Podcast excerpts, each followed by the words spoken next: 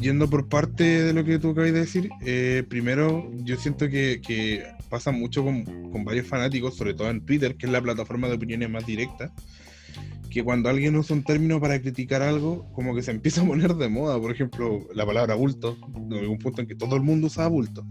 Y ahora la crítica por sobrebuqueo la leo a cada rato en Twitter. O sea, cualquier cosa es sobrebuqueo. Y, y yo siento que sobrebuqueo sí, o sea, es, una crítica válida, pero, pero en ciertos casos. Que es lo que hablábamos, por ejemplo, eh, para hacer un evento atrás, que cuando a mí no me molesta que hayan finales falsos, finales e, extraños, finales no tan limpios. Pero cuando lo, eh, lo usas en todas las luchas, eh, pierde un poco la esencia. En este caso, yo siento que no fue así porque el, final, como con las leyendas, no fue un. No, no es un, ¿cómo se llama? Un, elemento que se, que se usara en demasía, o sea, se usó como en esa lucha puntual. Entonces, no siento que haya un sobrebuqueo. Eh, y respecto a lo, a otro, eh, hola amigos, ¿qué tal? ¿Cómo están? Bienvenidos a este podcast donde acostumbramos a hablar de wrestling como diría el gran Dusty Road y como acostumbraba a decir Alonso Manso, que hoy día no está presente, pero le mandamos un afectuoso saludo. Eh, tenemos una semana bastante noticiosa en el plano internacional, en el nacional no tanto, pero vamos a estar hablando de Clash, of Champions, que fue un buen pay-per-view, pero Jorge, ¿qué es lo que, cómo te, qué te pareció ese, a grosso modo, el pay-per-view? Eh, hola, ¿cómo están? Eh, sí, eh, mira, a grosso modo, eh, me gustaron harto las luchas que fueron con estipulaciones, tanto la lucha de escaleras, el campeonato intercontinental, la lucha de ambulancia también me gustó mucho, y también la, lucha final, también la de Roman con, con Jey Uso estuvo muy bien contada desde el punto de vista del storytelling, así que esas tres luchas para mí fueron las más rescatables de Clash of Champions. Ahí más adelante vamos a analizar más en profundidad. Daniel, bueno, tuvimos esta semana en Dynamite eh, la confirmación de una lucha entre Cody y Brody Lee, que sería la revancha del campeonato perdido por Cody. Eh, ¿Algo que decir al respecto? Eh, me interesó mucho en los últimos momentos de Dynamite. También, bueno, está anunciado el, torneo por el nuevo título, o sea, para sacar el retador al título mundial, que eh, tiene unos exponentes bastante interesantes. algunos que estaban fuera de la órbita titular. Sí, hay, hay, uno principalmente que yo creo que para donde apunta este, este torneo, pero ya vamos a hablar de eso. Y bueno, ya dijimos, no está Alonso Manso, pero tenemos a Nicolás Matus, que es nuestro experto en NXT. Eh, ¿Qué puedes decir de NXT esta semana que tenemos takeover el día de mañana? Bueno, eh, el día de hoy para la mayoría de la gente que lo escuche. Eh, claro, hoy día es NXT Takeover y el último NXT estuvo increíble. Vamos con todo para, para Takeover, en especial para el Main Event. La promo que se pegaron O'Reilly con Valor. Así que emocionados. Bueno, vamos a comenzar con Clash, Champion. Eh, Jorge, ya que te deseo la palabra, ya que tú, como no te gusta que te diga, pero tú eres el experto de WWE eh, primero vamos anunciando las luchas y los resultados y en las luchas más importantes nos vamos deteniendo. Claro. Eh, bueno, Clash of Champions fue el pasado domingo 27 de septiembre, eh, durante que tuvo un, digamos, una tuvo hechos noticiosos en la previa de Clash of Champions, principalmente por suspensiones de, de luchas por este supuesto, esta supuesta fiesta o algo así que se, se supo de, que involucró después eh, posibles contagios. Así fue que Nicky Cross, eh, Nia Jax y China Baszler quedaron fuera de, Clash of Champions por posibles contactos estrechos. Y ahí modificaron un poquito la cartelera. De hecho, la, lucha eh, que iba a ir en el kickoff va a ser la de Asuka contra Selena Vega, y que al final, con todos estos cambios, la, movieron al, show principal y en este en el kickoff eh, corrieron la lucha de, por los campeonatos en pareja de SmackDown entre Cesaro y Shinsuke Nakamura contra Lucha House Party. Digamos que fue una lucha igual como aceptable, pero tampoco fue una lucha que, que, fuera como distinta a lo que se puede lo que se pudo haber visto en SmackDown. Lo más interesante de ese feudo quizás es que, que, pasa con Calisto, que, que mete la pata, digamos, de alguna forma y le cuesta las victorias a, sus compañeros. Pero no, no hay no hay una dinámica más, más profunda en, lo que pasa. Al final como que están contando siempre lo mismo. Más adelante, eh, como mencionaba anteriormente, la lucha que abrió el show propiamente tal es la lucha por el campeonato intercontinental, una lucha de escaleras entre Jeff Hardy, Sami Zayn y AJ Styles, que fue pero muy buena. Eh, las escaleras ahí fue bastante intenso el, uso de las escaleras. Eh, obviamente teniendo a Jeff Hardy en lucha de escaleras es sinónimo de, un espectáculo de, alto nivel. Eh, esta, suerte también de, de demencia que tuvo Sami Zayn al, al, atar, a esposar una, escalera a la oreja de Jeff Hardy, que nos recordó los tiempos de Randy Orton en el 2018 cuando se metía con, con, la expansión que tiene en la oreja Jeff. Eh, el atarse con AJ Styles también y después eh, sacar la, la, la, llave de, su boca para poder dejarlo a los dos fuera de, fuera de combate y, obtener, a mi juicio, eh, merecidamente el, campeonato intercontinental. Pues recordemos que Sami Zayn fue despojado del campeonato eh, una vez que decidiera él eh, optar por un confinamiento o una cuarentena voluntaria y que de alguna u otra forma se hace justicia con, con devolverle el cinturón de alguna forma como él mismo lo dice.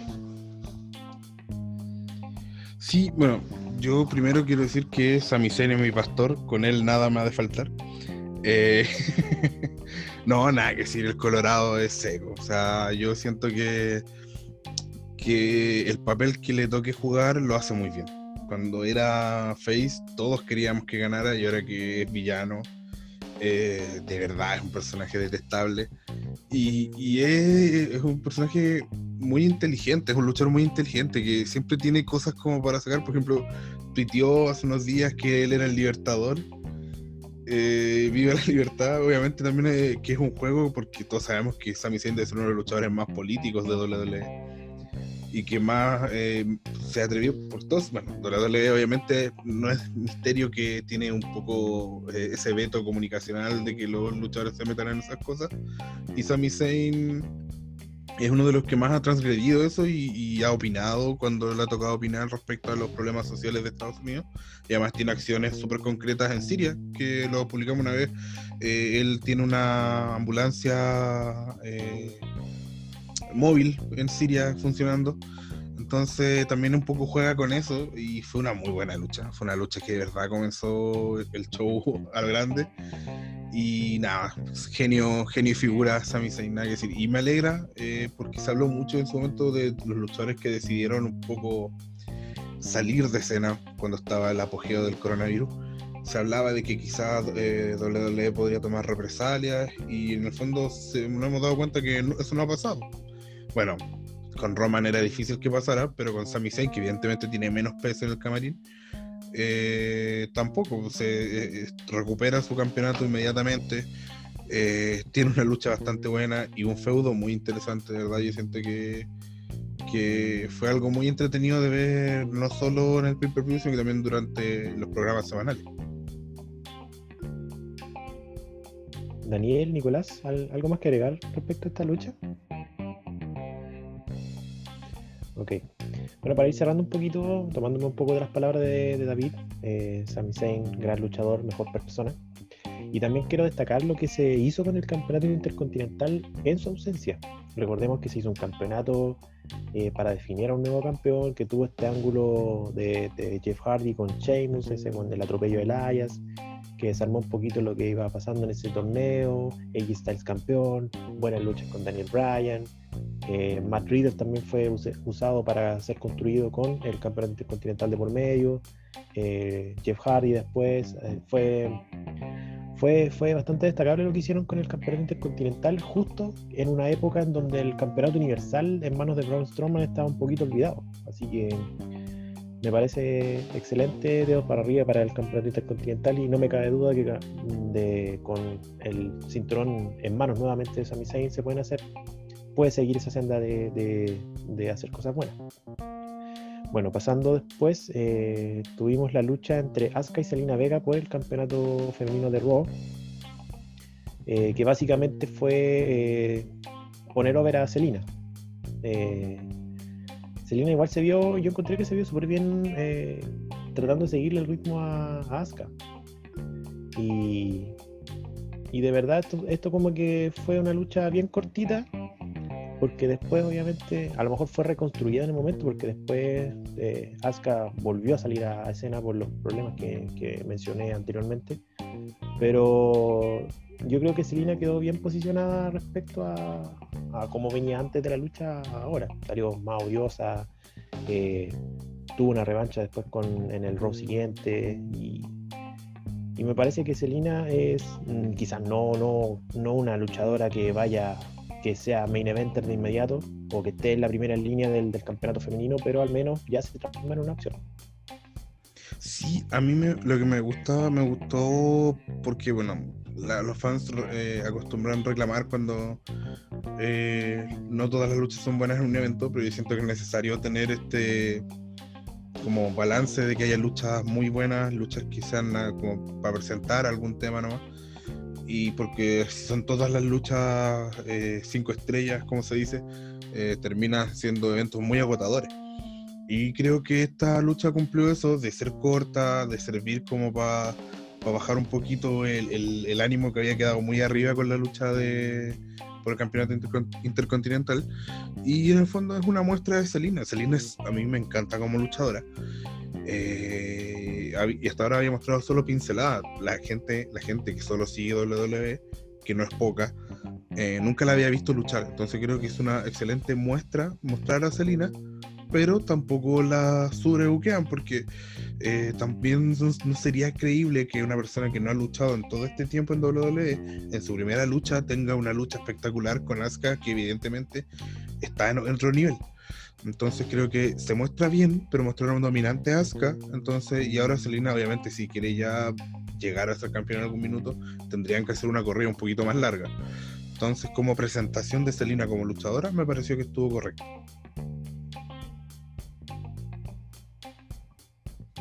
Bueno, siguiendo con, lo que sucedió con esa noche, eh, tuvimos la lucha por el campeonato eh, de Estados Unidos, donde Bobby Lashley enfrentó a Apolo eh, y Bobby Lashley retiene el campeonato eh, de Estados Unidos en esta, rivalidad, que su rivalidad, más bien dicho, que se armó bien a la rápida, porque eh, los ojos estaban puestos en, la traición de Cedric Alexander, que al final no influyó en, esto, pero para mí es como pasar, pasarlo por alto. Eh, después viene la lucha por el campeonato Tag Team de Raw, campeonato en parejas, donde Street Profits defendieron ante Andrade y Ángel Garza, que tuvo este final un poquito eh, anticlimático, decirlo de alguna forma, por la lesión de, Ángel Garza. En, su momento se vio como un, botch del árbitro, a lo mejor no, no pasó muy desapercibido, eh, que el árbitro haya decidido eh, terminar la lucha y hasta el final cuando se, se, mostraron las, en las cámaras que Ángel Garza estaba siendo atendido con, los médicos. Eh, pucha, no, perdón si es que no, no, lo recuerdo o tuve una semana un poquito ajetreada. ¿Se sabe finalmente qué es lo que le pasó a Ángel Garza? ¿De cuidado la lesión? No, no, finalmente Ángel Garza mencionó, o sea, eh, en su, en su cuenta de, de YouTube tiró un, un, stream y dijo que fue una lucha, una lesión en la pierna y que no va a durar más de dos o tres semanas, afortunadamente, porque se había hablado de una lesión de cadera. Eh, igual las imágenes fueron un poquito fuertes. Sí, que... Garza perdió completamente la movilidad dentro de la, de la pierna. Sí, que en vivo, en vivo parecía que podía haber sido algo grave. Ahora, también hay lesiones que a lo mejor no son tan graves, pero que sí son muy dolorosas y que en el minuto te dejan un poquito imposibilitado. Claro. en el fútbol está la contractura, que es muy parecido, el dolor es muy parecido al desgarro, entonces muchas veces los futbolistas salen y después resulta que solo era una contractura, entonces no, no digo que eso es lo que le pasó a Garza, pero para decir que hay lesiones que eh, de repente por el dolor pareciera que fueran algo más grave y después cuando se deshincha la zona resulta que no era tan terrible. Claro, y por lo mismo también eh, me parece... Eh, Atien- tengo mi consulta, atiendo los días martes si es que alguien quiere tratarse conmigo. Bueno, también me parece sensato a raíz de lo mismo que, que acaba de decir David también, que la- las lesiones que parecen a la, vista graves y que no lo son, eh, me parece también importante que, se, que se vayan disipando esas dudas, más que nada por la preocupación legítima, natural que uno puede tener por por un, un deportista, un luchador que uno sigue semana a semana. Eh, Después tuvimos la lucha en donde Bailey iba a defender contra Nikki Cross el campeonato femenino de SmackDown, pero con los problemas que comentábamos al principio, eh, salió Asuka a reemplazar a Nikki Cross debido a que Bailey tiró un, reto abierto, que tampoco fue una lucha rápida, una lucha larga, que fue básicamente Bailey tratando de escapar de, de Asuka nomás. Y que lo importante vino al final, luego de que Bailey eh, atacó a Asuka con un silletazo y provocó la descalificación que a la larga le, aseguró el cinturón. Eh, vino Sasha Banks a, atacar a Bailey y a comenzar a, trabajar este, este- esta rivalidad que, que había comenzado un par de semanas antes. David, Sí, bueno, la verdad es que en el fondo lo que te demuestra esta lucha es que más allá de que Nikki Cross tuviera otra oportunidad, eh, en el fondo era una excusa para el regreso de Sacha Banks y empezar a construir esta, esta rivalidad. Eh, entonces, en ese sentido, la lucha con Nikki Cross iba a ser simplemente una excusa para. Entonces, bueno, yo no sé cuándo ellos habrán sabido, cuando ya se enteraron o tomaron la decisión de que Nikki Cross no participara. A lo mejor ya era difícil o no era recomendable por algún protocolo de salud, no lo sé, estoy especulando, que llegara otra luchadora que viniera de afuera. Pero siento que esta misma lucha la podrían haber hecho con, ya que era un reto abierto, con otra luchadora, con alguien ahí de, de mitad de carta y habría sido mejor porque como que el- la presencia de Asuka la sentí como de más. Entonces, bueno, más si un reto abierto, no sé, poder traer una luchadora de NXT que ahí, como si lo hizo John Cena en algún minuto, no sé. Pero bueno, en realidad, obviamente todo lo que se hizo es una cosa más de, de emergencia ante la contingencia y ante eso no uno sabe que el producto no iba a ser 100% lo que nos quería mostrar WWE. sí, yo creo que por ahí va por, la mano va por ese lado, de que la decisión a lo mejor se tomó muy, muy encima y, y tuvieron que desenvolverse con lo que había, ¿no? Porque a lo mejor el resto de, la, de las luchadoras no estaban ahí en el Performance Center, o sea, en el Amway Center, perdón, y no estaban listas para luchar a lo mejor y se le se metió mano a lo que a lo que había, que en ese caso era Asuka o Selena Vega. Claro, yo imagino igual que por todo el tema del coronavirus, a diferencia de otros años que muchas veces para los pay-per-view, aunque no lucharan, estaba lleno de luchadoras que en los recintos, quizás ahora solamente va la, la- gente que es necesaria pa- para, el, para el evento. También. Y agregar también de que a lo- no es llegar y decir eh, armar un, algo hacia la rápida, eh, vístete y anda, hay un montón de procedimientos, de protocolos sanitarios que hay que considerar antes de, de, de meterlos al ring y, y probablemente los, los tiempos no calzaron.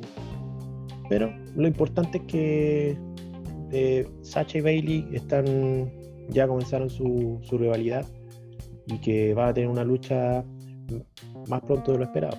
Después vamos a, revisar más adelante lo que sucedió esta semana con Royce Mario. después viene la lucha de ambulancias, en donde Drew McIntyre defendía el campeonato de WWE ante Randy Orton, en la segunda lucha entre ambos, y que tuvo elementos que a mi parecer me dieron la impresión de que esto iba a ser la lucha final, eh, sobre todo con, con la aparición de las leyendas, tratando de cobrársela a Randy Orton en distintos eh, momentos de la lucha, y, y la patada que finalmente Drew McIntyre le da antes de meterlo definitivamente a la ambulancia y que Rick Flair se lo llevara.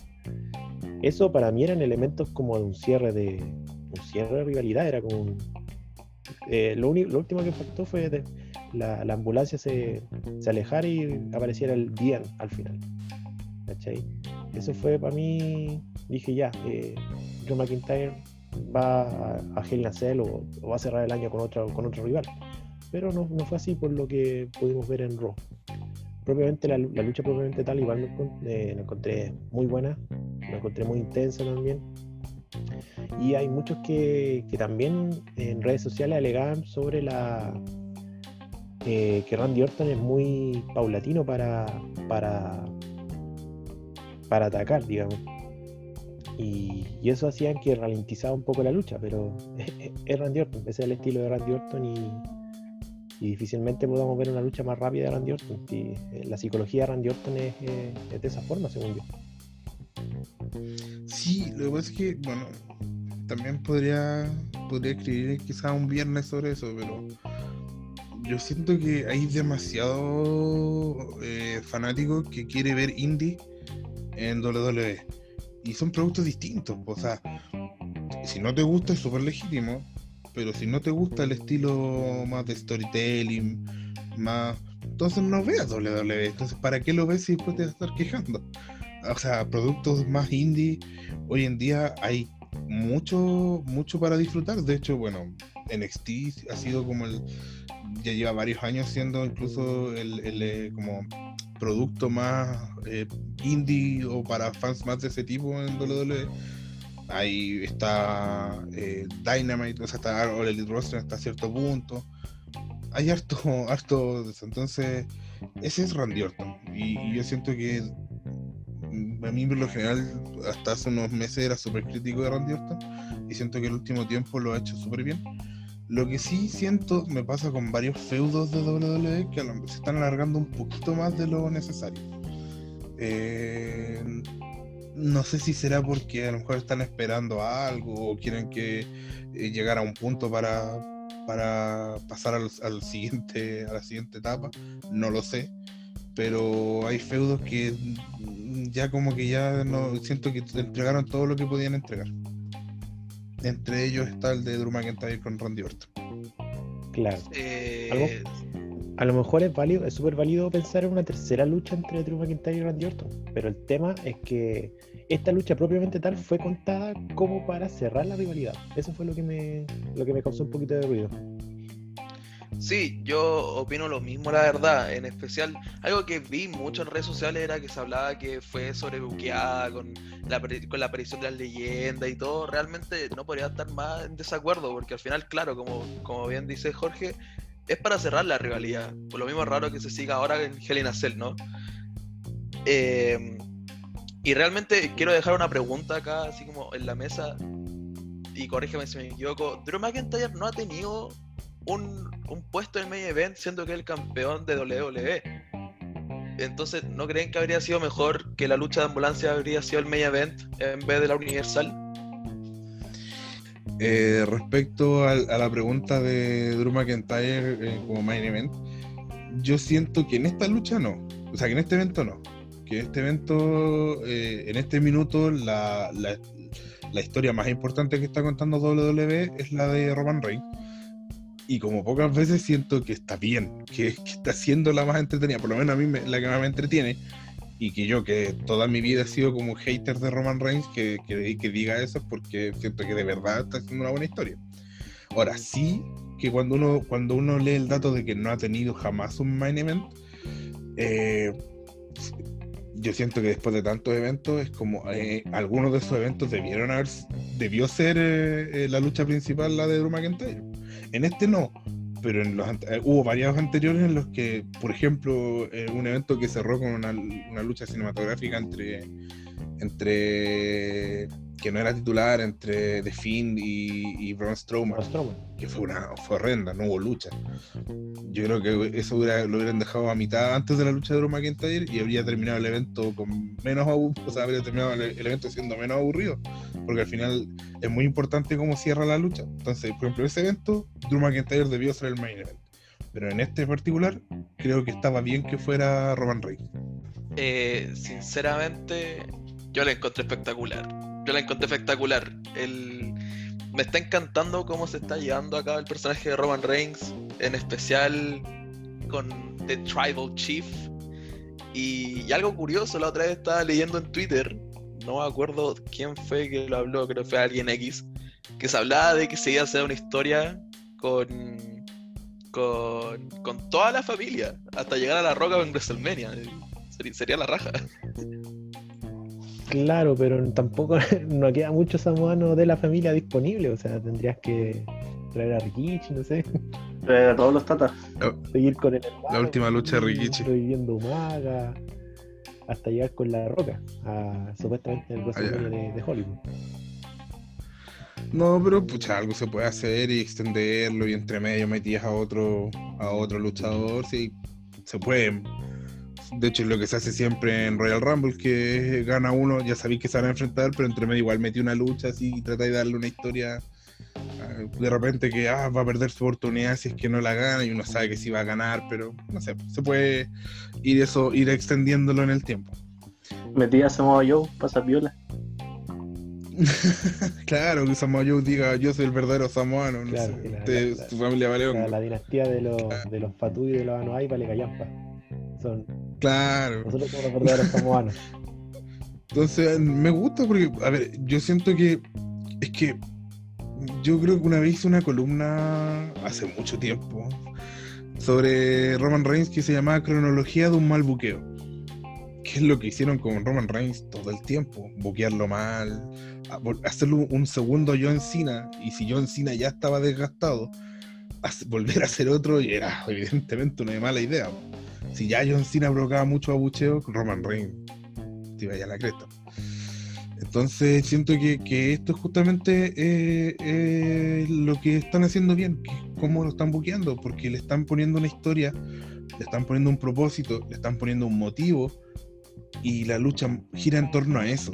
Entonces todos los ripios que sabemos que tiene Roman Reigns luchístico pasan un poquito más piola, pasan más desapercibidos, porque en realidad el fondo de lo que está pasando en el ring es más lo que se está contando, la historia, que, que, los movimientos.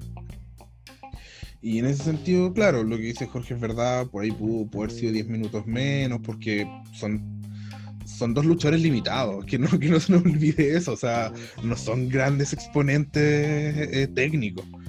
Entonces por ahí pudieron haber hecho un poco más corto, pero, pero eh, la historia demuestra que en realidad en la lucha yo soy de la idea de que obviamente tener un, buen bagaje técnico y una buena cantidad de movida eh, eh, sirve y ayuda mucho dentro de la lucha.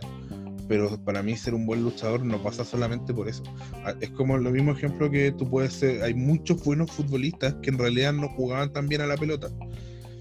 Eh, entonces es lo mismo, hay, hay buenos luchadores que en realidad no eran técnicamente, no eran tan, no eran eh, la dinastía Hat, por ejemplo, que eran, que tenían toda esta cantidad de movidas, tenían, lo que una- alguna vez dijo J.D. Snake Robert, yo tenía cuatro movidas y sabía cuándo usarlas, corta, y armaba pedazos de luchas con eso.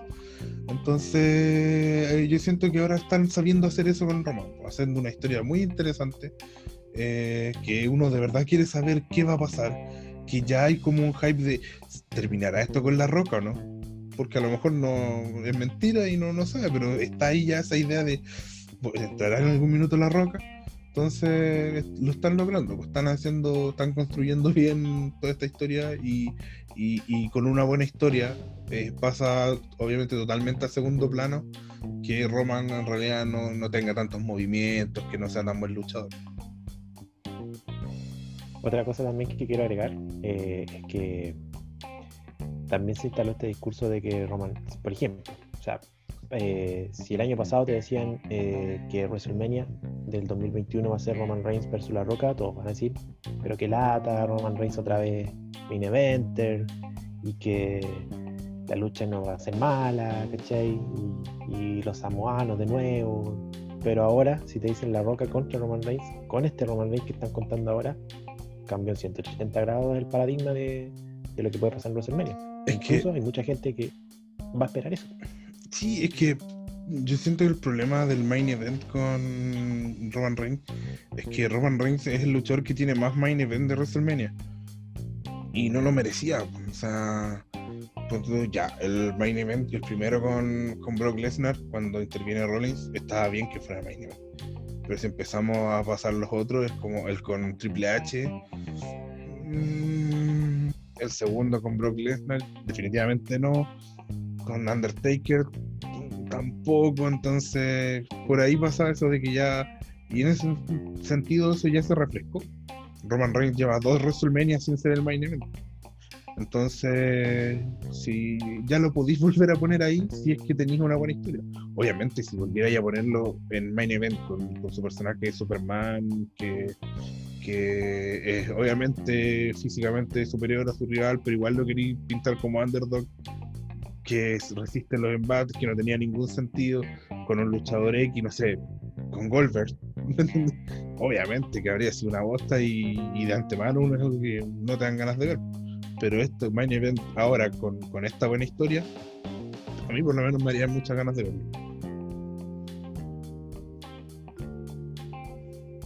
Bueno, eso fue el, todo lo que sucedió este domingo en Clash of Champions. Si aún no lo ha visto o ya le da paja verlo, eh, están en nuestra página web está todos los resultados con un, breve comentario de, de, cada lucha. Dijo paja.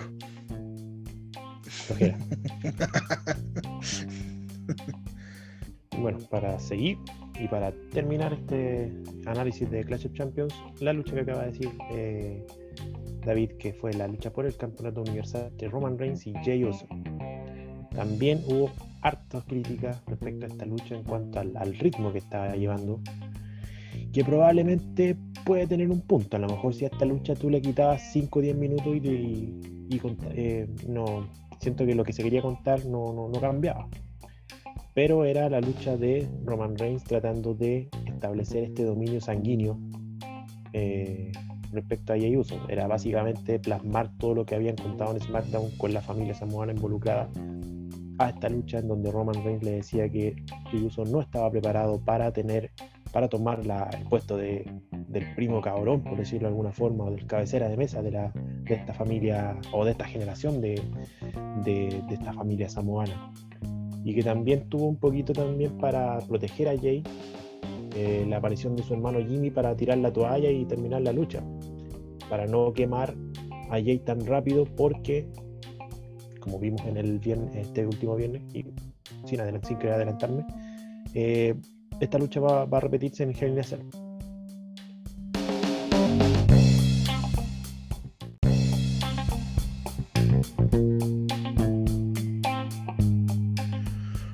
Eso fue toda la actualidad de WWE, eh, principalmente lo que pasó en Clash of Champions. Eh, y ahora vamos, nos vamos desde Estados Unidos a Japón, donde estoy solo porque no está Alonso, voy que comentar lo que pasó en Stardom. Así que voy a dar un breve resumen. Básicamente, este fin de semana tuvimos el eh, Yokohama Cinderella, el evento Yokohama Cinderella de 2020 y donde se dieron hartos resultados, principalmente eh, en las luchas titulares. Eh, Julia, por ejemplo, defendió de manera exitosa el Wonder of Stardom Championship ante Tam Nakano. Y eh, Mayu Watani defendió también el World of Stardom Championship, que es el campeonato principal de Stardom, venciendo a Shuri en una lucha de casi 30 minutos la que tengo muchas ganas de ver, pero todavía no suben al servicio de streaming de Stardom.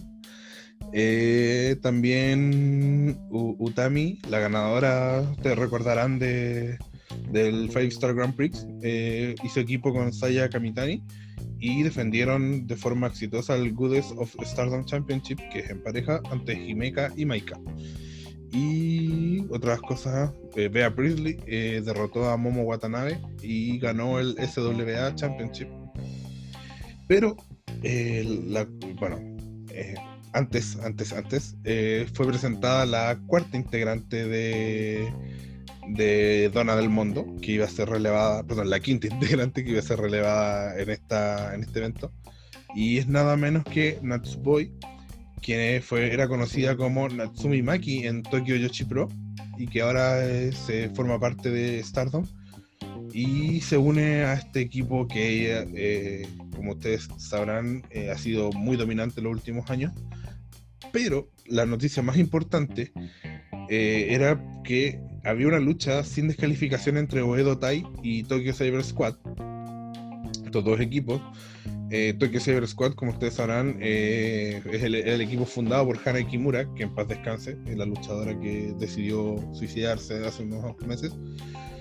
Y el equipo que perdiera terminaría siendo disuelto. Konami, que hasta este punto era la luchadora eh, que más estaba intentando defender eh, la, permanencia y, eh, de Tokyo, la Tokyo Cyber Squad, da un giro en 180 grados, traiciona a sus compañeras y pasa a formar parte de Oedo Tai, por lo que pierdan la lucha y el Tokyo Cyber Squad, este equipo que tenía muchos fanáticos, sobre todo, como sabrán, por, por Hana Kimura, que era una luchadora muy querida, eh, tiene que disolverse. Entre la que está Dead Yamasan y también estaba todavía Jungle Kiona. Y bueno, no sé si pasarán a ser agentes libres pues, o se incluirán en otros equipos, pero eh, ya no existe más como equipo. Eh, eso fue un, evento bastante interesante en resultados. Eh, no podemos comentar más allá del evento porque todavía no lo hemos visto. Eh, durante la semana vamos, cuando las luchas vayan siendo subidas al servicio streaming de Stardom, vamos a comentarlas en la reseña que acostumbra hacer Alonso Manso. eso, y recuerden que toda la información de Stardom la pueden encontrar en nuestro sitio. Y también respecto a la lucha japonesa, eh, Daniel, te dejo a ti que, cuentes qué, es lo que pasó este fin de semana. Este fin de semana, eh, no, fue durante la semana, el día primero de octubre. Sí, toda la tuvimos, tuvimos el primer evento de Assemble, creo que sí se pronuncia, no estoy muy seguro. Eh, lo cual es una, no, no sé si llamarlo una agrupación, pero sí es un conjunto de agrupaciones de lucha libre japonesa femenino, eh, en el cual confluyen confluyen eh, varias de las más importantes, o sea, además de también tiene una participación Stardom, pero está eh, Sunday Years, por ejemplo, que es la agrupación donde lo maneja eh, Meiko Satomura, está Furuyei, la agrupación donde participa nuestra compatriota Akari, eh, y así un, son, en total como ocho agrupaciones. Eh, forman este conjunto para poder realizar eventos durante la pandemia y, realizan el, un evento bastante masivo eh, durante esta semana. Alrededor, de, lo veníamos conversando, casi 600 personas. tuvimos acceso al, streaming, ya no, no, es un, streaming barato, sale aproximadamente 14 mil pesos chilenos, más o menos. Pero, David, ¿qué te ha parecido el evento en sí? Eh, la calidad del streaming para poder dar un, un ápice a, los a los escuchas? Sí, eh, bueno, primero especifico que todavía no termino de, de ver el evento. Eh, prefiero aclararlo para que la gente no, en, Racing Point no nos gusta vender la mula. No, no he terminado el evento, pero lo, que ya he alcanzado a ver, eh, puedo decir que no es de la mejor calidad el streaming. O sea, el, o sea, perdón, el streaming está súper bien. Eh, está lo que las luchas se ven bien. La edición es la que no es tan buena. Por ejemplo, en la primera hora eh, está toda la grabación de, de, la gente entrando y la cámara fija en el ring que había donde había como un pequeña, no sé cómo llamarlo, una caja con el nombre, con el logo de Assemble. Entonces toda esa hora, obviamente no la vi, la adelanté, pero es como estaba de más en la grabación. Eh, por ejemplo, podrían haber cortado las partes donde entre lucha entra la gente a, entra la gente a desinfectar el ring. Entonces en sí la edición no es muy buena. Pero el, el streaming, por ejemplo, no tiene gráficas, no tiene GC, nada de eso pero en sí el nivel de la grabación es, óptimo, eh, se ve bien, tiene bueno, tiene eh, varios tiros de cámara. Y ya en el evento, eh, bueno, hasta ahora la, mejor lucha que he visto es justamente la de Satomura, que para mí es un agrado verla, o sea, si puedo ver 100 luchas de ella, veo las 100. de verdad es de una gran calidad y, y nada, me, el tema quizás con esto, que como evento, hasta el momento ha funcionado súper bien. Es un evento muy entretenido. Pero eh, yo creo que el, gran problema que se produce es porque no hay mucha información sobre la intención de Assembly. No hay tampoco en los, en los, sitios más masivos de lucha libre. Eh, porque obviamente por la distancia con Japón. Entonces me gustaría saber qué es lo que pretenden ellos, si formar una agrupación o hacer eventos donde uno pueda ver un poco de todo, de todo. Porque yo encuentro que el evento hasta el momento ha sido bien entretenido, pero es un evento más bien eh, ¿cómo decirlo? Random, así como cuando uno, lo, guardando las proporciones, lo compara a un evento de Legión del 2017, donde tú ibas a ver a Legión porque en sí el evento igual era bueno. Por ejemplo, podías encontrar una lucha de Pedro Pablo, podías ver una lucha de Carnicero, algunos eventos de ese año, yo fui a casi todos los eventos de Legión, por eso lo digo ese año, habían, no sé, te encontré una lucha entre entre, qué sé yo, Bundy con, con el príncipe Pensacola, o estaba también Alcohol. Entonces los eventos así eran entretenidos, entretenidos de ver porque habían buenas luchas, pero no había conexión entre eventos, que es una de las cosas que siempre criticamos ese año de Legión. Eh, a lo mejor eh, aquí voy con esta comparación, es que a lo mejor Assemble eso quiere hacer, hacer eventos como como por separado, sino que sean eventos más entretenidos, como unas carteleras, claro, porque no vi tampoco desarrollo, no vi historias, no vi como una una, una creación de algo para que después, ah, mira, eh, pasó esto y vamos a volver el desenlace de esto el la próxima semana. No, no lo vi, no, no estaba, no, entonces habría que esperar el, el segundo el segundo evento para ver si es que se construye algo más. Pero de momento fue un entretenido evento, pero eh, un evento indie y así en particular no, no, hay una conexión, no se ve todavía que se esté construyendo algo más. Bueno, durante la semana yo creo que vamos a sacar un, una review más, más a fondo, con más detalle. Ahora respondiendo un poco tu pregunta, eh, sí, esta parece ser más una alianza estratégica de las agrupaciones en torno a la dificultad que ha sido realizar eventos por el tema de la pandemia. Ahora, a mí me encantaría que eh, se pudiera unificar un servicio de streaming porque por lo menos eh, ver lucha japonesa es un cacho. es un cacho en el sentido de la accesibilidad. Sí, o sea, bueno, nosotros estamos suscritos a Stardom porque por algo estamos cubriendo Stardom desde hace dos meses ya. Y, en sí el, streaming es bien, o sea, no, no, te da, no te permite la posibilidad de ver los eventos en vivo, pero es súper amable la página en, cuanto a, a la interfaz.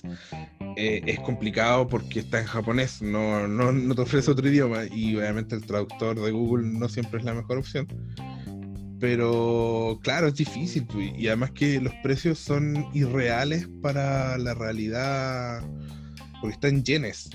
los precios se hacen en yenes.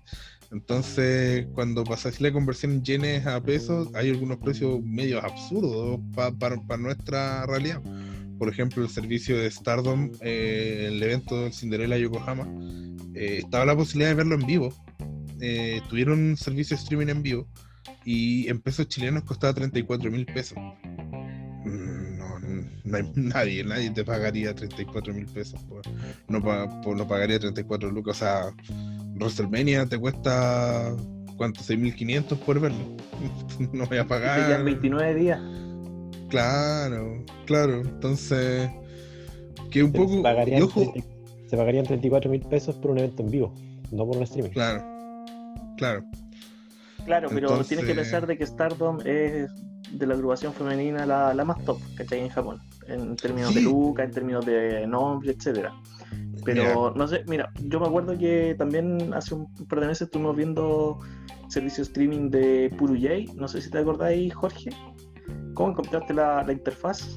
En realidad no, no, indagué mucho en la, en la, faz de, la interfaz de, de pero el precio creo que era accesible si no me acuerdo, ahí tú encargaste de Daniel, ¿cierto? Sí, eran como 7 mil, 8 mil pesos mensuales, más o menos. Claro, pero igual uno podía acceder de forma fácil a, a, a las luchas, a los videos, obviamente con la barrera eh, de lenguaje, de idioma que, que involucra el, el, tener que traducir japonés con, con, el traductor de Google. Es que, por ejemplo, Stardom, eh, que también está ahí por los 7000 y tanto, eh, su servicio de streaming es muy bueno y su biblioteca es muy buena. Y lo que es mejor, ellos te traducen te- las promos, todo, te, se demoran unos días, pero te ponen todos los subtítulos en inglés. Entonces uno igual entiende lo que, lo que, lo que se dice, puede seguir la historia. Pero por lo mismo, así como ellos tienen esa preocupación de ponerte los subtítulos en inglés, pucha, yo no creo que sea tan difícil contratar a alguien que, que te haga la página, que te dé la opción de que la página esté en inglés. Ya, Sobre todo con el, con el nivel de globalización que tiene Stardom. No estamos hablando de una empresa que solamente vive en Japón, sino que es una empresa que tiene repercusión en todo el mundo. Como mínimo, yo creo que como mínimo deberíamos tener una página No, es, como lo que le pasó a New Japan, pues sí, ¿cuánto se demora en tener la página en inglés?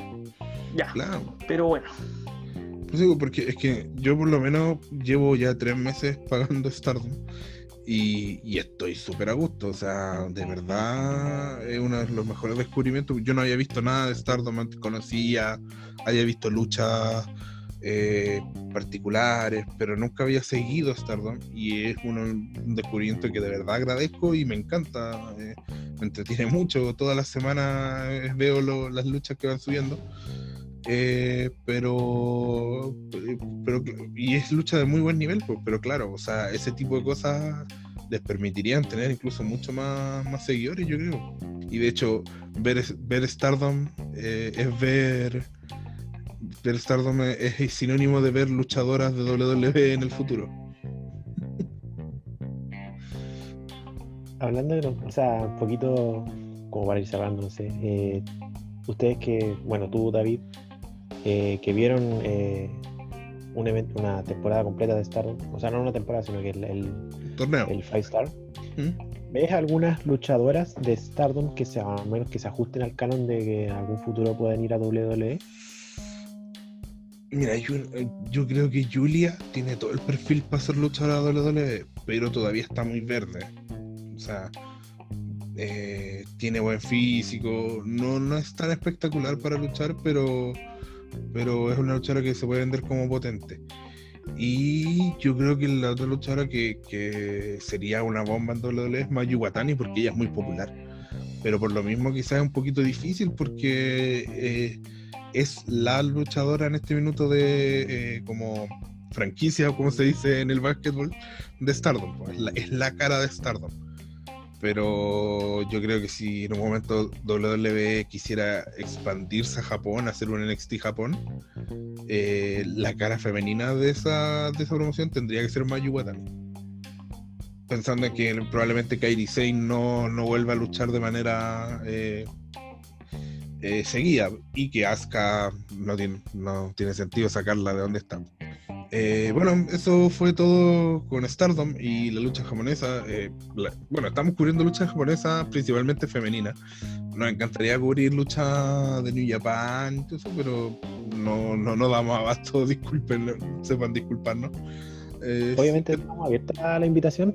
sí, Si sí, cualquiera que pueda, cualquiera que, que tenga interés en cubrir alguna empresa o alguna indie que, que nosotros no cubrimos y por supuesto las puertas están abiertas. Obviamente esto ta- también se extiende una vez que esto termine a la lucha libre chilena. Claro. Bueno, en mi caso empecé a escribir de lucha libre básicamente porque no había nadie que escribiera que escribiera como a mí me gusta leer. Entonces, si usted quiere leer de New Japan, por ejemplo, eh, haga como yo y escriba usted. pues. si escribe bien, escribe usted. Nosotros tenemos las puertas abiertas a cualquiera que quiera eh, agrandar nuestra eh, nuestra biblioteca de, de promociones. Eh, vamos a la pausa musical. Eh, esta semana no sé con qué canción estaremos. Lo dejo, lo dejo como sorpresa mejor. Y volvemos para hablar de Dynamite y, pa- y de lo que se viene, que es el takeover. Pausa y volvemos.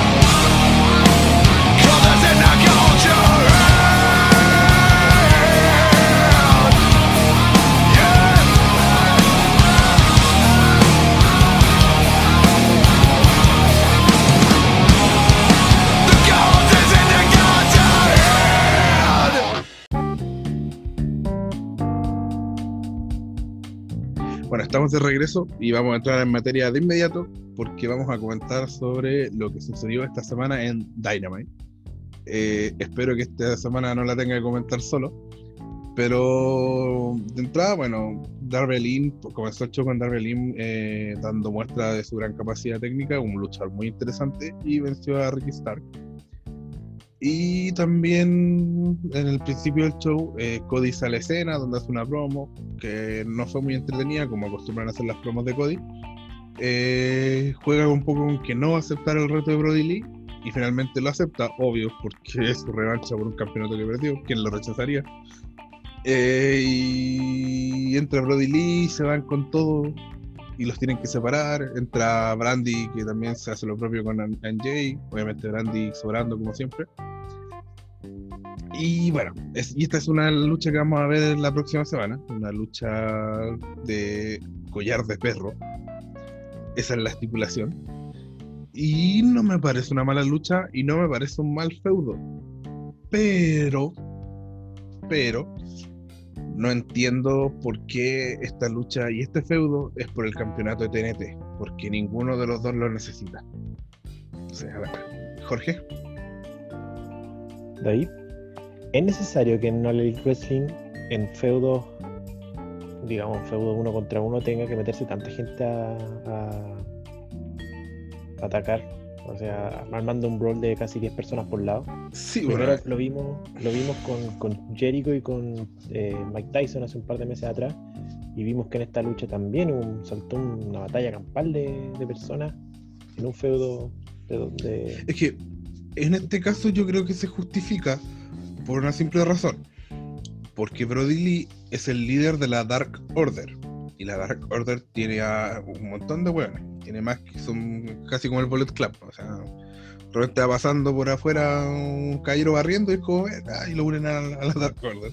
De hecho, el último tiempo está jugando un poquito con que con que Tainara Conti se una a la Dark Order, ya que ha tenido como buena onda con NJ o Ana J, no sé cómo si se dirá Ana o N, yo le digo N porque como en inglés. Eh, y claro, en ese sentido, como la Dark Order son mucho, mucha gente eh, y siempre atacan entre todos, eh, entra, entra en escena también la, la familia de Cody a defenderlo. Entonces, por ese lado se entendía que fueran tantas personas. Pero claro, es un recurso que se ha usado mucho, mucho en, en, en All Elite Wrestling. Y nada, pues o sea, el tema es que lo que digo es que eh, se crea este TNT Championship, que es un campeonato secundario, que, mm, o sea, como campeonato me agrada, pero hasta el momento ha tenido dos campeones, Cody y Brody Lee. Y ninguno de los dos necesitaba un campeonato como para validarse. Más aún Brody Lee que tiene este personaje. Brody Lee hace este, la Dark Order es como este típico personaje como medio místico, con como algunos poderes, así como medio. Entonces, con mayor razón no necesita un campeonato. Entonces a mí me pasa que, que digo, pucha, qué bien se vería ese campeonato en, no sé, en manos de MJF. O del mismo Darby Allin, que ha sido hecho grandes luchas. ¿Por qué no lo usa? O, por ejemplo, Orange Cassidy. Eso para mí fue ridículo, pero Orange Cassidy que es un luchador muy entretenido, a mí me, me entretiene mucho, eh, le, le ganó el feudo a Jericho, o sea, ganó 2 a 1 en luchas. La, la lucha que definía el feudo la termina ganando Orange Cassidy en, el, en, el, en la estipulación que el mismo Jericho eligió. Y la siguiente semana, después de que vence a. eh, lo, lo enfrentan con Brody Lee y pierde. Entonces, como.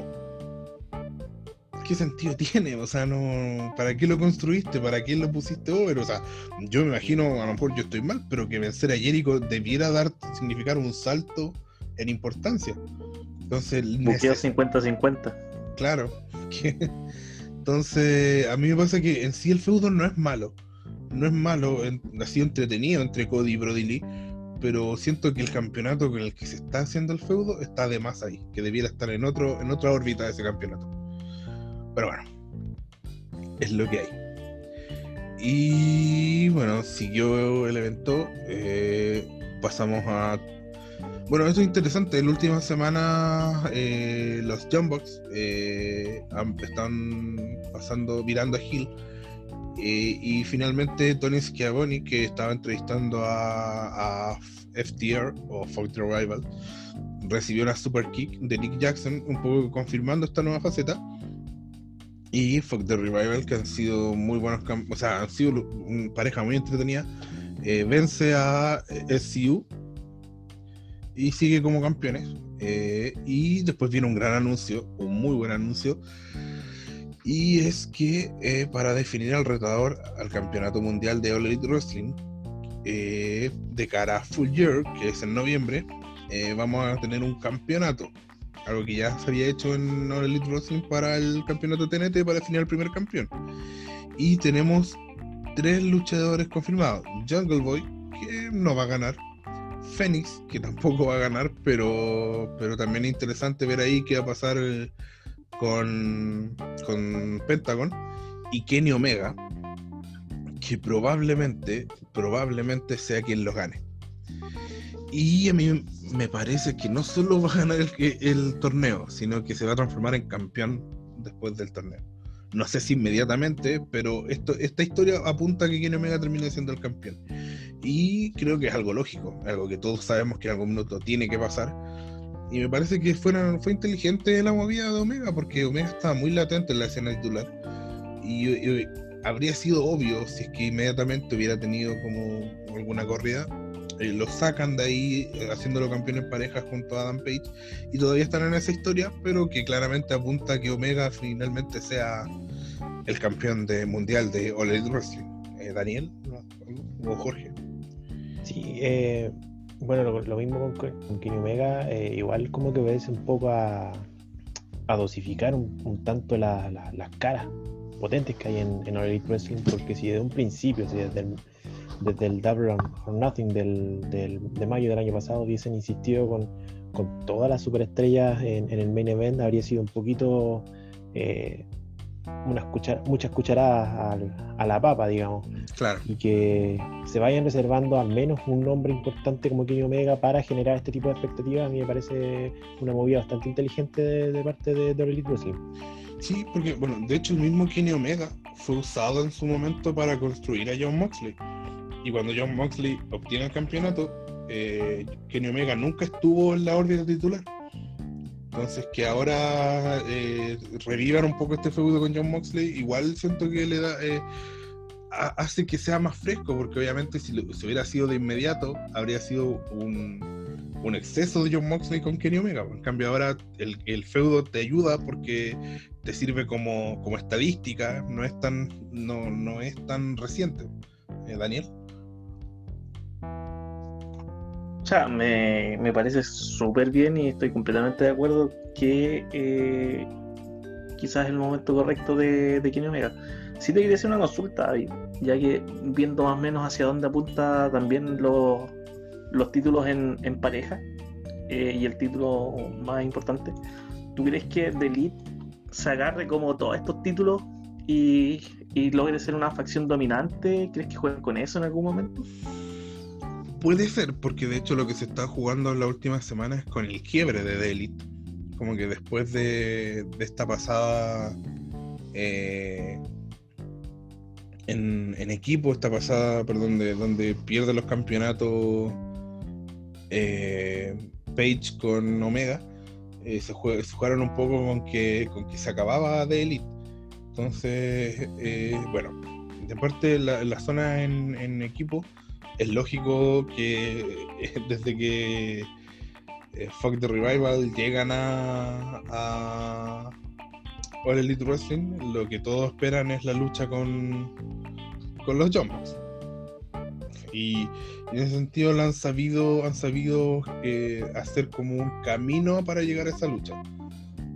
Y no creo que carezca de lógica, o sea, podría ser perfectamente que en algún minuto Kenny Omega sea campeón junto con los John como campeones en equipo. Y pero no sé si eh, van a usar eso como como co- como eh, de elite en conjunto, no lo sé. No, pero pu- puede ser una opción sin lugar a dudas. Bueno, siguiendo. eh, bueno, ahí voy a pasar algo que eh, Miro estuvo, eh, participó de una promo esta semana en la que no eh, estaba un poco planeando la, despedida de soltero de Kip Sabian, que se va a casar con Penelope Ford.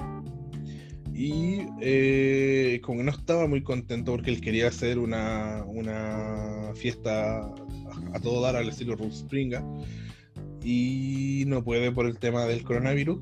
Y aparece Billy Mitchell, que es una estrella, no es una estrella, pero es conocido en Estados Unidos por el mundo de los videojuegos.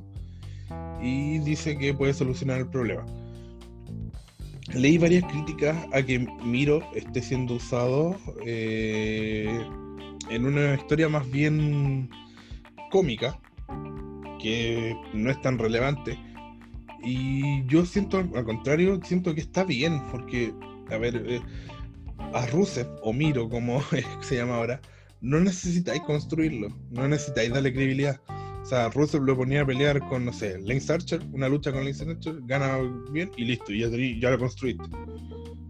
Entonces, por ahora que esté en otras líderes, que usarlo como, como generar expectativa, como que decir, pucha, qué ganas de ver a Rusev y esperar para que eso pase, eh, está bien que se haga. Entonces, de momento, vamos, yo creo que van a pasar algunos meses antes de que veamos a Miro ya en, faceta de luchador eh, y yendo por algún título. Que espero, lo voy a decir antes, que espero no sea el TNT Championship. Porque si van a poner a, a Miro campeón de TNT, porque ya vámonos toda la cresta, ¿de qué sirve tener ese campeonato secundario si se lo voy a dar a puros luchadores que no necesitan ser construidos? Además que aparte- tam- No, Nicolás, sorry, Jorge. Dale, dale. Nicolás, dale. Ya, ok. Es que aparte el otro factor que tení es que no lo podéis poner al tiro en un, en un plano estelar o un plano de título porque se te va a llenar de críticas de eh, es que es otro ex WWE, por eso lo tienen ahí. Lo mismo que pasó cuando FTR debutó y ahora está con los campeonatos de pareja, se llenó al tiro de críticas. Lo mismo que Moxley estaba en el campeonato mundial, lo mismo que Brody Lee estaba en el campeonato de TNT. Al tiro se llenó de críticas de es que son ex WWE, por eso le dan los campeonatos, es un nuevo Impact. Yo he hecho que también va por un tema por ahí. Sí, o sea, bueno, igual encuentro que esa crítica, a ver, yo que me di la paja de ver todo, o dije paja, de ver todo, todo All Elite eh, John Moxley lo construyeron súper bien, yo siento que no... Y- pero John Moxley es una estrella, o sea, aunque no te guste su estilo, pero yo cuando la primera lucha que vi de John Moxley contra Joey Janela, que le mando muchos saludos afectuosos, yo sé que no está escuchando. Eh, o sea, eh, te daba otra cosa. O sea, entraba John Moxley y es como, listo, acá llegó otro, otro luchador. Este luchador está a otro nivel por un tema de, de cómo, cómo comunica luchando. Y en ese sentido, eh, para poder hacerlo campeón, hubo una construcción de, de harto tiempo. Por lo menos eh, no fueron tantos eventos porque todavía no Dynamite em- empezó en octubre y él lo empezaron a construir como por mayo junio cuando todavía All Elite hacía eventos sin, sin programa semanal y él termina siendo campeón ya en diciembre, entonces eh, en ese sentido no creo que se pueda decir en el caso de John Moxley de que, ah, mira, llegó y ganó. En el caso de Brody Lee, yo siento que él todavía no se había pelado una papita como importante para ganar el campeonato de TNT. Y sí, pues me parece inteligente dejaron por un poquito de lado a Miro porque él también yo siento que tiene toda la pasta para ser una estrella. Y como te digo, como dije recién, eh, lo, poní, lo dais una lucha importante y aunque haya estado hueveando un año, le dais una lucha importante que la gane con, con categoría y listo, ya lo construiste. Ya, ya tiene la serie que necesita. Porque por un tema de físico, por un tema de lo que ya ha mostrado. Entonces, eh, nada, pues yo creo que, que es lógico, como decís tú, es lógico que, que primero lo, lo tengan eh, eh, rellenando, haciendo, participando de otras facetas que también las hace bien, antes de ya meterlo de cara en la órbita titular. Claro, también se da el fenómeno contrario de, de criticar por ser un ex WWE, sino que porque Miro o Rusev en su tiempo en WWE fue uno de los más eh, cuyos buqueos fueron más criticados. Fueron las críticas alrededor de Rusev fueron eh, en base a cómo se estaba usando y fueron bastantes años donde estuvo efectivamente mal utilizado y está con esta expectativa de, de decir eh, aquí lo van a lo van a usar bien y, y- y todo eso y además que Rusev también viene con un estatus de estrella un poco mayor digamos por ejemplo que Brody Lee para ir más arriba en la cartelera sin la necesidad de una construcción previa Sí, sin duda. Bueno, vamos a continuar. Eh, algo que encontré bien interesante es que hubo un segmento donde entra MJF al camarín de Inner Circle y empieza a regalar, a regalar eh, como chaquetas con el logo de Inner Circle y a todos, pero menos Sammy Guevara. A Sammy Guevara no tenía no tenía chaqueta y como que le pide las disculpas y, y Jericho le pregunta ¿quieres, si quieres ser parte del Inner Circle y MJ le dice no, pues, la pregunta es ¿tú quieres que yo sea parte del Inner Circle? y Jericho le dice no, pues ¿tú quieres ser parte? No, ¿tú quieres que ellos empiecen a jugar con esto de que al final quién es, que, quién es el que quiere tener a, MJ parte ser parte del Inner Circle? Y él dice ok, ya sabes que no, no, mejor no, no, no peleemos y se va. Y Sammy Guevara, obviamente que estaba molesto porque no le dieron chaqueta, eh, ya exclama así como loser. Y Chris Jericho dice, a lo mejor no sea tan loser. Y nada, ese fue un segmento muy gracioso, es un segmento de dos tipos que saben muy bien eh, eh, trabajar frente a una cámara. Y, y no sé, yo creo que ahí algo se viene en algún minuto. Eh, creo que van a construir algo con Sammy Guevara, obviamente. Y quizás por ahí tengamos a MJ siendo parte del Inner Circle, sacando a Sammy Guevara, no sé, algo. Yo siento que no puedo decir qué, porque no, todavía no lo tengo claro, pero algo va a haber ahí. Y la verdad es que Jericho con MJF juntos es oro puro. Eh, bueno, vamos a ya al último segmento. Que bueno, bueno esta All Elite Wrestling tiene esta costumbre de anunciar qué luchas durante el programa, qué luchas van a venir la próxima semana. Y fueron anunciadas eh, tres luchas. Brody Lee con Cody en una lucha de collar de perro, Dog Collar Match, por el TNT Championship. Brian Cage con Taz contra Will Hobbs eh, por el FTW Championship. Y Chris Jericho con Jake Hager contra Chaos Project, que son Luther y Serpentico. Y pasamos al segmento final, donde entra Eddie Kingston eh, y empieza a exigirle explicaciones al árbitro porque asegura que él nunca se rindió en la lucha que tuvo con Moxley, que el árbitro frenó. El árbitro explica que él frenó la lucha porque para cuidar su integridad física. Y en eso entra John Moxley y Kingston anuncia que su oponente va a ser Butcher. Y bueno, Butcher es un combate bastante duro con Butcher. Ambos son dos luchadores que pegan fuerte. Eh, tuvo una gran variedad de golpes, pero finalmente Moxley vence tras eh, provocar que Butcher se rinda luego de aplicar un Bulldog Choke. o choque, como se diría.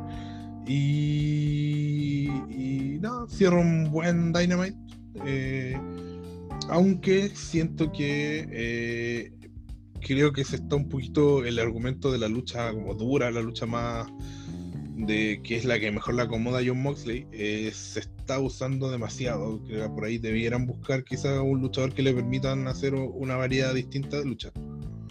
Pero bueno, eso fue Dynamite. Eh, recuerden que eh, supuestamente en unas semanas más tendría que luchar Lance Archer con John Moxley, pero que esa lucha está en veremos porque Lance Archer dio positivo por COVID. Así que vamos a ver qué, qué va a pasar. Eh, ¿Algo que decir? ¿Algo para cerrar? Sí, el, el próximo Dynamite va a ser eh, para Chris Jericho, los 30 años, algo así, ¿cierto? Sí, homenaje a los 30 años de carrera de Chris Jericho.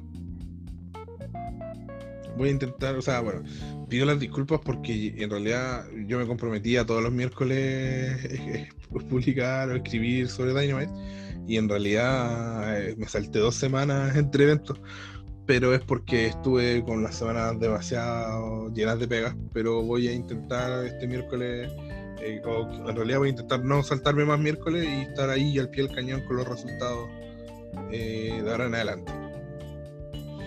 Bueno, pasamos a NXT, eh, que se viene este takeover y por eso le doy la pasada a Nicolás Matos, que es más o menos el que sabe eh, más de NXT de todos nosotros y que nos dé ahí, nos vaya diciendo qué luchas son las que él cree más interesantes y las vayamos discutiendo. Ya, gracias Jorge. Eh, o sea, perdón, gracias, gracias David. Bueno, eh, Igual honor, es un honor que me confundan con Jorge. bueno, Takeover ya es mañana, llegó el día. Eh, yo creo que las luchas más interesantes, no hay ninguna que no tenga que no tenga interés. Yo creo que realmente va a ser de estos Takeover que vamos a tener luchas buenas como, como, como menú en sí. Eh, como más interesante, claramente el main event. Kyle O'Reilly contra Adam Cole. O sea, contra Adam Cole contra Finn Balor. Vamos, vamos increchando. Vamos Sí, increchendo. va- vamos- Vamos la, par- la, la lucha más, la, la menos importante a tu gusto, o, o la que quizás no, no es tan relevante. Cuchida en contra de Velvety Dream podría llegar a ser un feudo que se ha llevado bastante bien, ambos bastante buenos luchadores. Eh, pero para empezar no hay oro de por medio, cosa que, Claro. cosa que se podría llegar a discutir que alguno de los dos podría estar luchando por oro en el evento. Y, y aparte de eso, creo que el ganador claramente va a ser Cuchida. Velvet Dream, yo en NXT ya no lo veo, no sé ustedes, realmente les doy la palabra. Yo creo que Velvet Dream en este minuto sería el campeón de NXT si no se hubiera ido Funaki.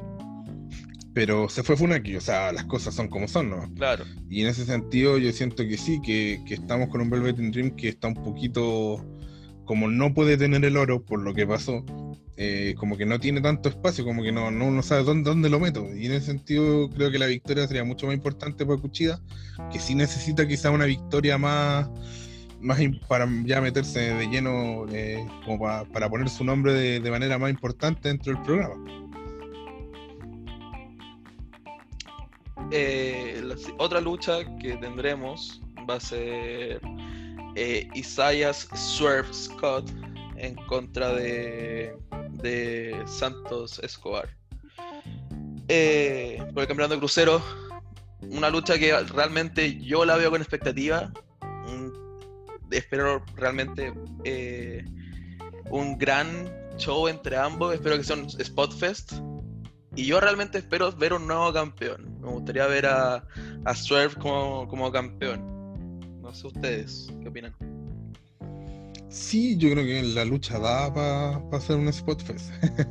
es como, es como el, bueno, generalmente los cruceros, eh, antes cuando todavía no teníamos tanto este estilo más indie, eran los que daban ese tipo de lucha más, más dedicada a las movidas.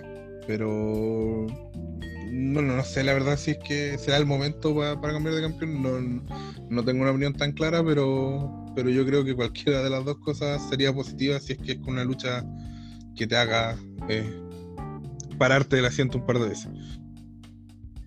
No sé, yo, siento que, que Santos Escobar, o más bien dicho, el legado de Fantasmas, está teniendo eh, un realce un poco más, más importante dentro de NXT. Por ese lado, yo siento que aún no es el momento para, para quitarle el título a Santos Escobar, a no ser de que los planes hacia ellos eh, vayan de- por otro lado, por ejemplo, un campeonato en parejas que en, de NXT, qué sé yo, no sé. Eh, pero igual es interesante ver cómo podrían, podrían contar algo con, con Scott como campeón. Eh, el siguiente campeonato en defenderse sería el campeonato femenino de NXT. Io Shirai en contra de la ganadora de la aldea real de la semana antepasada, Candice LeRae. Eh, como bien sabemos, eh, la señorita, la señorita LeRae ganó la batalla real y se dice, se decía mucho que la, la que ganaría y que siguiente retadora sería Tegan Knox. Aún no sabemos qué pasaría eso con, con la lesión que tiene Knox. Por lo tanto, tampoco sabemos cómo podría quedar la victoria o la derrota de la RAE, ya que también está su, su señor esposo, Johnny Gargano, luchando en contra de Damian Priest por el campeonato norteamericano. ¿Será que veremos a la pareja con yéndose con oro?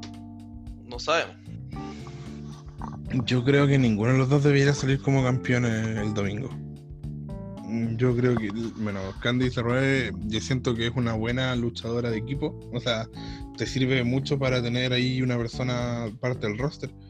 Pero no la veo como siendo la cara de NXT femenina, no, no sé. Y bueno, después vamos a, a lo de a lo de eh, el campeonato norteamericano, Daniel. Y, o sea, concuerdo en gran parte contigo. Sí, yo no creo que Gargano necesite más oro en NXT. Me encantaría que en algún momento eh, Candice tenga el título, pero hay que afirmar el, el campeonato de Io Shirai. No, no, tampoco la veo. Eso. Y ya, ahora sí, llegando al final de la noche, Finn Balor en contra de Kyle O'Reilly por el campeonato de NXT. Ah, pero eh, yo no, no había querido opinar del campeonato norteamericano porque perdona. pensé No, dale, dale, dale. que. No, yo siento que, que es un muy buen rival, pero se debiera ser un rival para darle credibilidad a Damian Priest. Debiera ser eso lo que ocurre, no creo que pase otra cosa. Perfecto. Eso. Gracias, que les vaya bien. Y el main event, como bien decía, Finn Balor en contra de Kyle O'Reilly por el campeonato de NXT. La, la oportunidad se la lleva Kyle O'Reilly al haber ganado esta mezcla entre Royal Rumble y Gauntlet Match y, y lucha de eliminación que creó William Regal. Eh, opiniones, hay varias teorías de lo que podría pasar.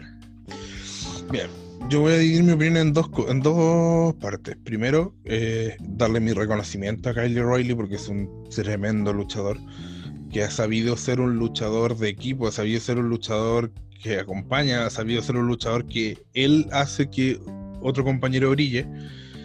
Y creo que se merece, no sé si este sea el momento, porque igual sería un poco absurdo que Finn Balor perdiera su campeonato de inmediato, se lo ganó hace poco, ¿no?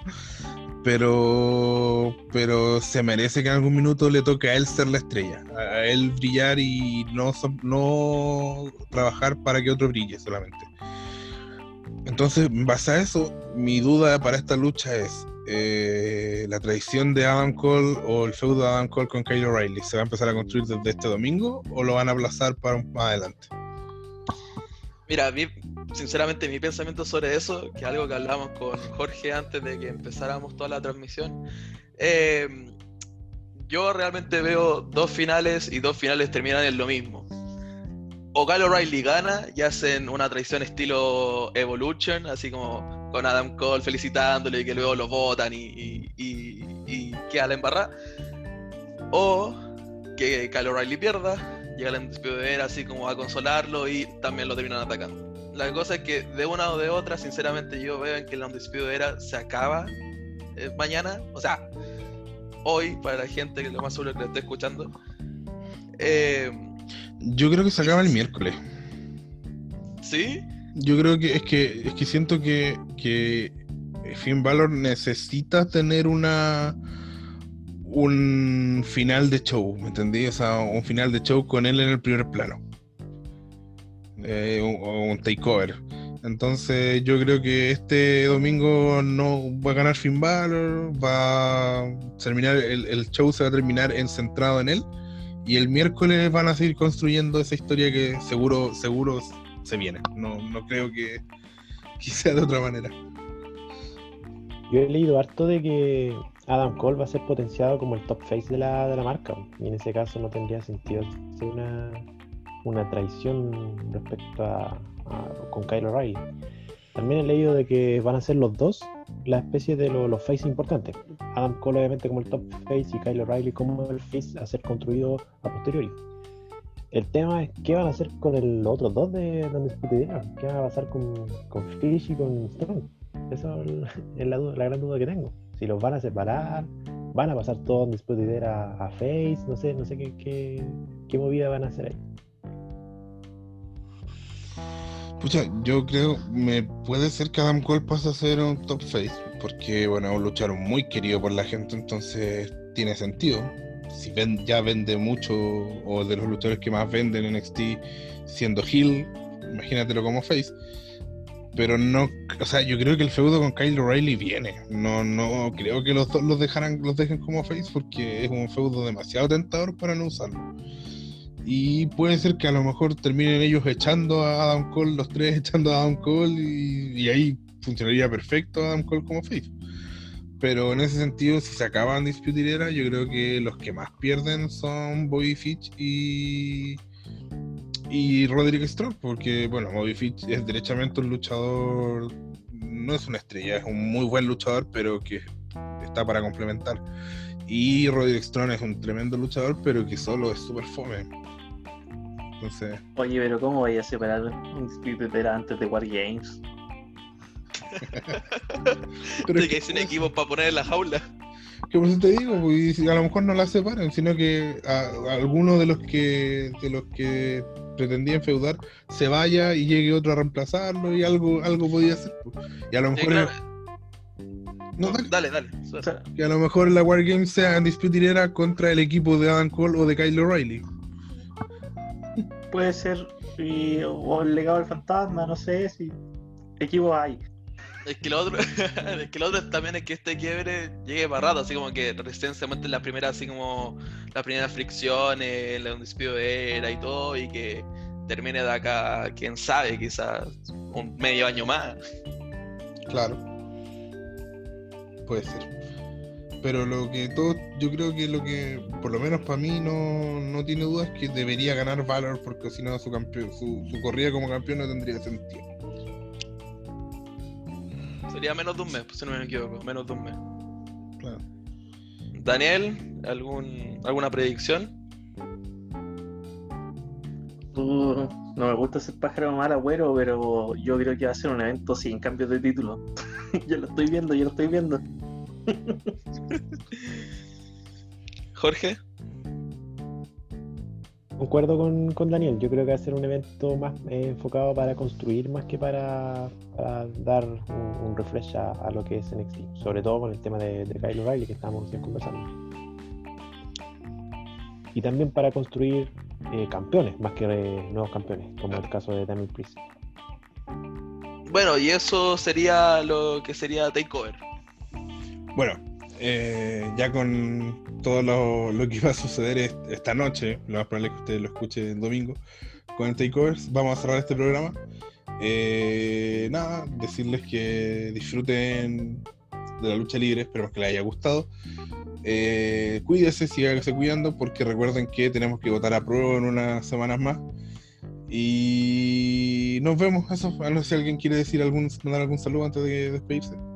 Sí, Sí, eh, yo quería decir que. de- No, dale Jorge, dale. Ya. Una información, eh, un poquito de lucha libre chilena. eh, Acción Sin Límites está presentando eh, durante este fin de semana un torneo virtual en el marco, dentro del marco de la Expo Game 2020. Van a tener un torneo con algunos luchadores eh, del roster de Acción Sin Límites eh, simulados en el WWE 2K20. ¿Ya? Un torneo de 16 luchadores y también una lucha de exhibición entre simulando Roma con eh, Prisale. Eso. Voy en la prueba y lo empujaron. Lo empujaron. Vea lucha libre, pague por lucha libre, vote a prueba, vote convención constitucional. Eso. Y sobre la lucha chilena, antes que termine, eh, va a haber noticias luego. No puedo decir nada, pero va a haber noticias luego. Eso, que estén bien, muchas gracias. Voten a prueba y lo empujaron.